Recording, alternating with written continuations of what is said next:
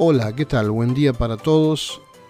En este día quisiera compartir con ustedes del Evangelio según San Mateo, capítulo 5, versículos 1 al 12, y que leemos así. Cuando vio a las multitudes, subió a la ladera de una montaña y se sentó. Sus discípulos se le acercaron, y tomando él la palabra, comenzó a enseñarles, diciendo, Dichosos los pobres en espíritu, porque el reino de los cielos les pertenece. Dichosos los que lloran, porque serán consolados. Dichosos los humildes, porque recibirán la tierra como herencia. Dichosos los que tienen hambre y sed de justicia, porque serán saciados. Dichosos los compasivos, porque serán tratados con compasión. Dichosos los de corazón limpio, porque ellos verán a Dios. Dichosos los que trabajan por la paz, porque serán llamados hijos de Dios. Dichosos los perseguidos por causa de la justicia, porque el reino de los cielos les pertenece. Dichosos serán ustedes cuando por mi causa la gente los insulte, los persiga y levante contra ustedes toda clase de calumnias. Alégrense y llénense de júbilo, porque les espera una gran recompensa en el cielo.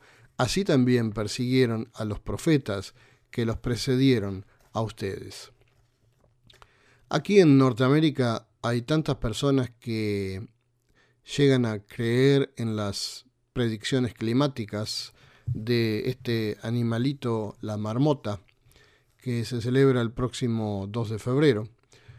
Hay muchos que creen también en un montón de otras cosas más que ni siquiera están basadas en la ciencia y esto realmente asombra.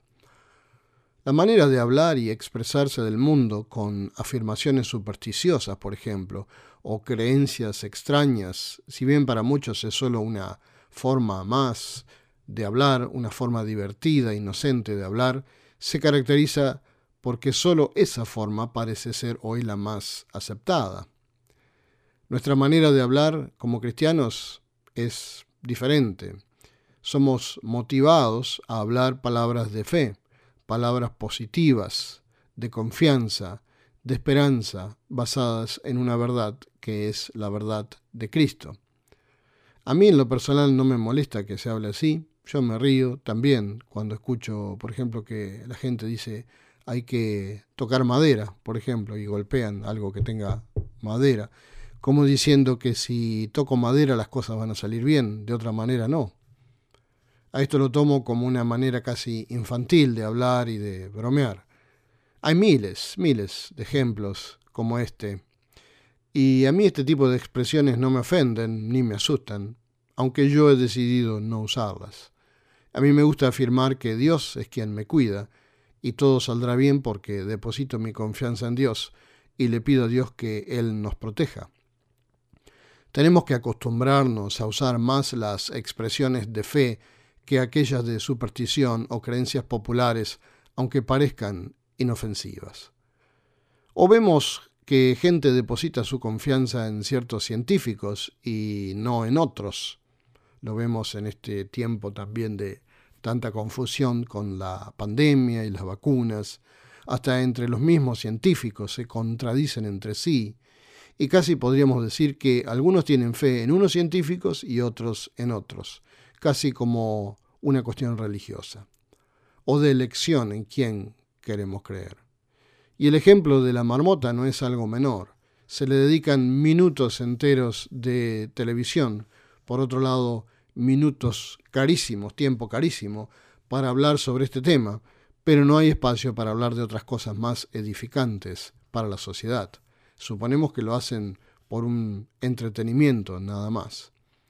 Hay gente que busca basar su felicidad o depositan sus esperanzas en otras cosas, como la suerte, el horóscopo, eh, cualquiera sea el origen de estos, distintas disciplinas adivinatorias, psíquicos, eh, o mediums, por ejemplo, o curanderos de distintos orígenes, inclusive dudosos, terapias alternativas, curativas, orientales, que incluso no tienen un sustento científico y no están respaldadas por la ciencia médica, etcétera, etcétera. Yo estoy de acuerdo que con todo lo que sea bueno y sirva para el beneficio y la sanidad de la persona. No estoy diciendo que algunas, no todas, algunas medicinas alternativas no sirvan. Lo que estoy planteando es que muchos afirman que no ponen su confianza en Dios porque dicen que la religión o la Biblia no tiene sustento científico. Pero hay otras cosas que tampoco tienen sustento científico, pero sin embargo son endiosadas por mucha gente. Pero la fe en Cristo es rechazada. Como muchas veces afirmé, a nadie se le obliga a creer en la palabra de Dios, sea en la Biblia. Es una invitación a depositar nuestra vida en la persona de Cristo, quien afirma, yo soy el único camino al Padre, yo soy el camino, la verdad y la vida. De la única manera que podremos comprobar que Él es la verdad es cuando decidamos entregarnos a Él con fe. Hoy el Evangelio nos habla de parámetros que pueden no coincidir con lo que este mundo busca como sus parámetros para la felicidad. Y para los creyentes sabemos que la mejor manera de disfrutar la vida es viviendo según los parámetros de Dios. La mejor forma de alcanzar la felicidad es viviendo nuestra vida según los términos de Dios. Hay muchos que, debido a que no viven una vida creyendo en Dios y en su palabra, buscan sin embargo la felicidad en otras cosas, como mencioné. Hoy leemos las bienaventuranzas. En el idioma griego del Nuevo Testamento, bienaventuranza significa felicidades. Bienaventurado o feliz es aquel que piense o haga tal cosa. Hoy Jesús nos dice que vamos a ser felices si creemos en ciertas cosas. La forma de las bienaventuranzas es una afirmación de una emoción feliz y una radiante satisfacción de la vida cristiana. Ante la realidad de las bienaventuranzas, un cristianismo que sea triste y tenebroso es inconcebible.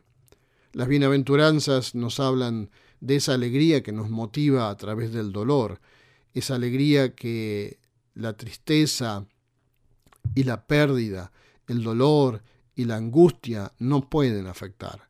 Esa alegría que brilla a través de las lágrimas y que nada en la vida o en la muerte puede arrebatar.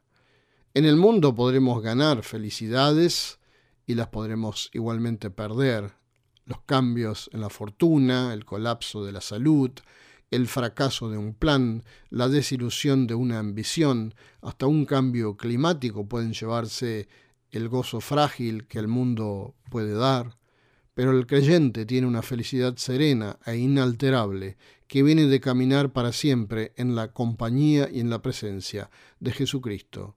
La grandeza de las bienaventuranzas es que no son destellos imaginarios de alguna futura belleza, no son promesas doradas de alguna gloria lejana, son exclamaciones triunfantes de bendición por un gozo permanente que nada en el mundo podrá arrebatar. Y leemos también algunas de las partes de las bienaventuranzas. Dichosos los pobres en espíritu, porque el reino de los cielos les pertenece. Se refiere aquí a la persona pobre que es tan pobre que no tiene absolutamente ningún recurso terrenal y por eso pone toda su confianza en Dios. Así es que en hebreo la palabra pobre se usaba para describir a la persona humilde e indigente que pone toda su confianza en Dios. Pobre en el sentido general, no solo en lo material. La pobreza como un todo, la pobreza por tanto espiritual, la pobreza de no contar con la bendición de poder creer en Dios el desvalimiento y desposeimiento espiritual que es peor que la pobreza material. Es la misma palabra que usa, por ejemplo, el salmista cuando lo describe así en, por ejemplo, el Salmo 34. Y así hay muchos salmos que podemos leer, como el Salmo 34, el Salmo 9, el Salmo 68, el Salmo 72, el 35, el 132, el 107. Y nos dice el Salmo 34, este pobre clamó y el Señor le oyó y lo libró de todas sus angustias. Feliz o bien encaminada es la persona que es consciente de su total indefensión y que pone toda su confianza en Dios. Si una persona es consciente de su total falta de poder, y ha puesto toda su confianza en Dios, entrarán en su vida dos cosas. Estará totalmente desligada de las cosas, porque sabrá que las cosas no tienen la capacidad de dar felicidad o seguridad, y dependerá totalmente de Dios, porque sabrá que solo Dios puede darle ayuda y esperanza y fuerza. Y la persona que es pobre en espíritu se ha dado cuenta de que las cosas no quieren decir nada, y Dios quiere decir todo. Y finalmente se nos dice, Dichosos serán ustedes cuando por mi causa la gente los insulte, los persiga y levante contra ustedes toda clase de calumnias. Alégrense y llénense de júbilo, porque les espera una gran recompensa en el cielo.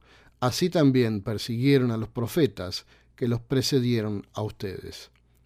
¿Por qué existe una diferenciación en nuestra sociedad hacia los cristianos?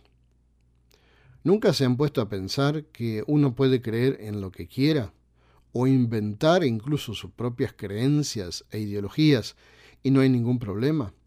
Nadie lo va a discriminar. Pero parece que en los últimos tiempos decir que uno es cristiano no está tan de moda. Lo es así porque la iglesia, cuando la iglesia es realmente iglesia, no tiene más remedio que ser la conciencia de la nación y de la sociedad. La iglesia debe alabar lo bueno y la verdad pero debe igualmente condenar lo malo y la mentira, y se hará todo lo posible para silenciar la molesta voz de esa conciencia. Sabemos que no es el deber de la persona cristiana el descubrir las faltas, criticar y condenar, pero bien puede ser que su misma actitud y conducta sea una condena tácita de las vidas de los no cristianos, y esta persona no podrá escapar de su odio, no podremos nosotros como creyentes escapar de ese odio. No es probable que nos espere la muerte, como sucedía a los antiguos cristianos, por nuestra lealtad a la fe cristiana, pero los insultos le esperan siempre al que es fiel a la palabra de Dios. Las burlas le esperan al que practica el amor y el perdón en nombre de Jesús. No obstante, Cristo sigue necesitando de sus testigos, necesita personas que estén dispuestas a vivir por Él. Pidámosle entonces a Dios que nos dé la fuerza, la fortaleza en nuestra fe, que nos dé la voluntad para orar y pedir a Dios que nos proteja como creyentes y que cambie nuestra sociedad para que cada vez pueda estar más cerca de las verdades del Evangelio. Amén. Les deseo una semana bendecida.